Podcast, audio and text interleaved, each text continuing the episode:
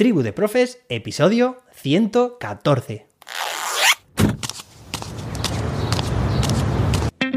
Soy José David, maestro, formador de docentes y creador de contenidos. En este podcast te cuento reflexiones, aprendizajes y recomendaciones mientras voy a clase para que tú también puedas mejorar la tuya. Hoy es jueves, ya es jueves, día 23 de junio de 2022. Hoy se celebra el Día Internacional de la Mujer en la Ingeniería. Mirad si ha habido días ¿eh? a lo largo de este, lo que llevamos de año, enero, desde enero que empezamos este podcast, recordar el día 17 de enero, de días dedicados a la mujer, a las niñas y también a las diferentes profesiones. Aquí como la reivindicación, yo recuerdo, mirad, hoy es el Día de la Mujer en la Ingeniería y yo recuerdo cuando, bueno, esto ya lo, he contado en alguna ocasión antes de ser maestro, de estudiar magisterio y psicopedagogía, estudié ingeniería de telecomunicaciones.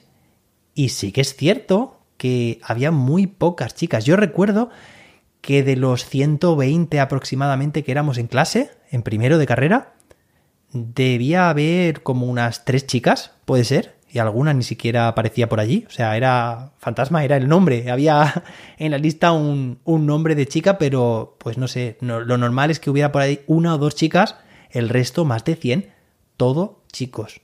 Pero es que luego, cuando pasé a magisterio, era casi lo opuesto. Digo casi porque en realidad había más, más proporción de chicos que en la ingeniería proporción de chicas.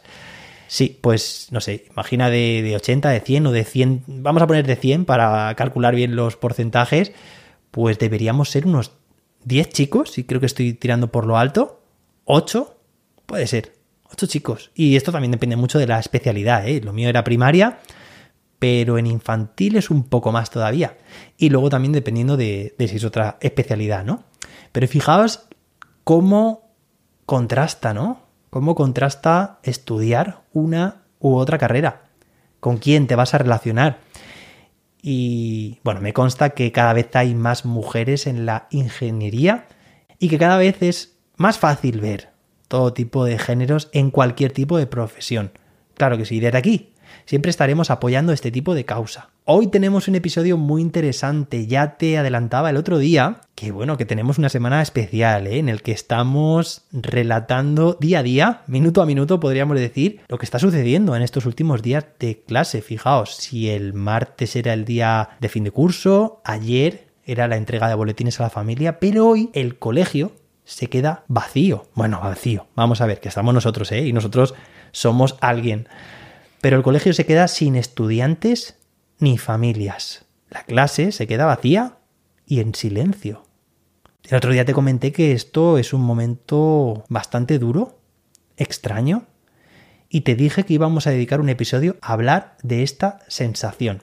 Pero antes de nada me gustaría recordarte que puedes matricularte en los cursos de verano, ya sabes, jose-david.com, y que el próximo 1 de julio empezaremos el campus, curso de ABP, curso de podcast y cursos de Google. Ahí está todo resumidísimo. Venga, y ahora sí, ¿qué pasa en ese momento? Esto en realidad es un poco de flashback, ¿vale? Vamos a irnos a ese último día de clase en el que todavía estás despidiendo a, tu alumnado, no sé si los bajas, bueno, digo bajas porque mi clase está, está en alto, ¿no? Pero si los sacas también tú, si los acompañas o te quedas con algún rezagado o, bueno, no sé cómo lo haces, pero en cualquier caso, cuando vuelves a clase o cuando te quedas en clase y ves que está todo vacío, que se lo han llevado todo, que todavía se percibe algo de ese movimiento, ¿no? De ese jaleo, de esas voces, pero queda así todo como que se está esfumando en el aire, ¿no? Ves a lo mejor las mesas un poco movidas, eh, a lo mejor alguna silla no del todo bien colocada, la puerta moviéndose, entreabriéndose por el aire, por la corriente. Se oye todavía a lo lejos, pero muy a lo lejos, por la ventana, porque las tenemos abiertas, del calor que hace, pero se oye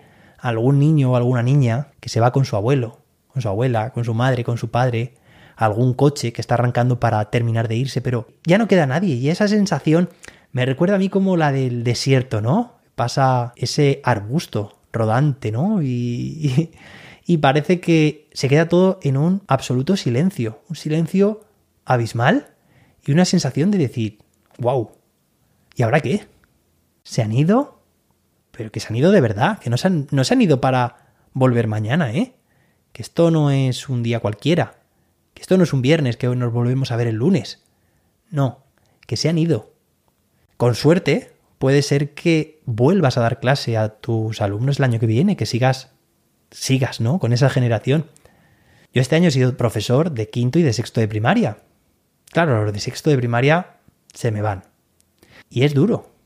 Es que fíjate, que es un colegio sin alumnos. ¿Qué es? No es nada, no tiene sentido. Empiezo a pensar, ¿no? Mi mente empieza a rayarse un poco y a decir, ¿qué pasa? ¿O qué pasaría? ¿Un colegio sin alumnos? Por supuesto, el alumnado es el centro de la educación. Pero es que además yo creo que cuando se juntan los alumnos en clase, están predispuestos para el aprendizaje, está también el profe o la profe en clase, ¿no piensas que sucede algo mágico? Es como que se ha creado una nueva entidad. Sí, por separado todos son alumnos, y tú eres profe, y yo también. Pero con esa unión y con esa predisposición, una clase, una sesión, es algo, vamos, es mágico, es un salto cualitativo que suma mucho más que la simple suma de cada una de las aportaciones, ¿no? Esto es como que juntos formamos una nueva entidad. Yo creo que es una singularidad, ¿no? Como diría un alumno de tercero al que he estado este año pues dando apoyo en esa clase y me habla de los agujeros negros como si tal cosa, y en este caso de las singularidades. Bueno, pues sí, creo que es algo muy singular, algo excepcional. También creo que en estos días sin alumnos, aparte de todo lo que tenemos por delante, los docentes, reuniones, sobre todo, ¿no? De todo tipo, por supuesto, y dejar el curso bien cerrado. ¿Recordáis que la semana pasada, el viernes, os hablé de la importancia, por lo menos para mí, de pasar un cuestionario, un formulario de evaluación para tu alumnado? Te dejé además un enlace para que te pudieras hacer una copia. También te dije que, oye, que lo ideal es hacerlos anónimos, porque si los haces así anónimos, te vas a asegurar que contesten de forma más sincera. De hecho, el otro día, antes de contestar, un alumno me lo preguntaba, oye, pero José David, ¿tú vas a saber quién ha contestado, quién ha dicho cada cosa? Y dije que no. Si lo haces realmente así, tienes mucho ganado, vas a aprender más, Oye, ¿y sabes lo que hago yo? Sin tener el nombre, porque son anónimos, leo una a una las respuestas y como si fuera un juego, intento averiguar qué alumno o qué alumna me ha dicho eso. Eso está genial. En muchos lo tienes clarísimo, porque sabes lo que ellos piensan de ti y vas haciendo ahí como un encaje de bolillos. Esta es fulanita o esta es o este menganito. Está genial. De esta forma te vas a poner a prueba para averiguar cuánto les conoces, cuánto has aprendido sobre ellos, sobre además también tus percepciones hacia ti. Te recomiendo esta actividad. Mañana seguiremos con más. En resumen, en este tipo de situaciones piensas en la de generaciones que ya han pasado por ti, por tus manos, y en las que quedan por venir también. Esto es un ciclo y lo sabes.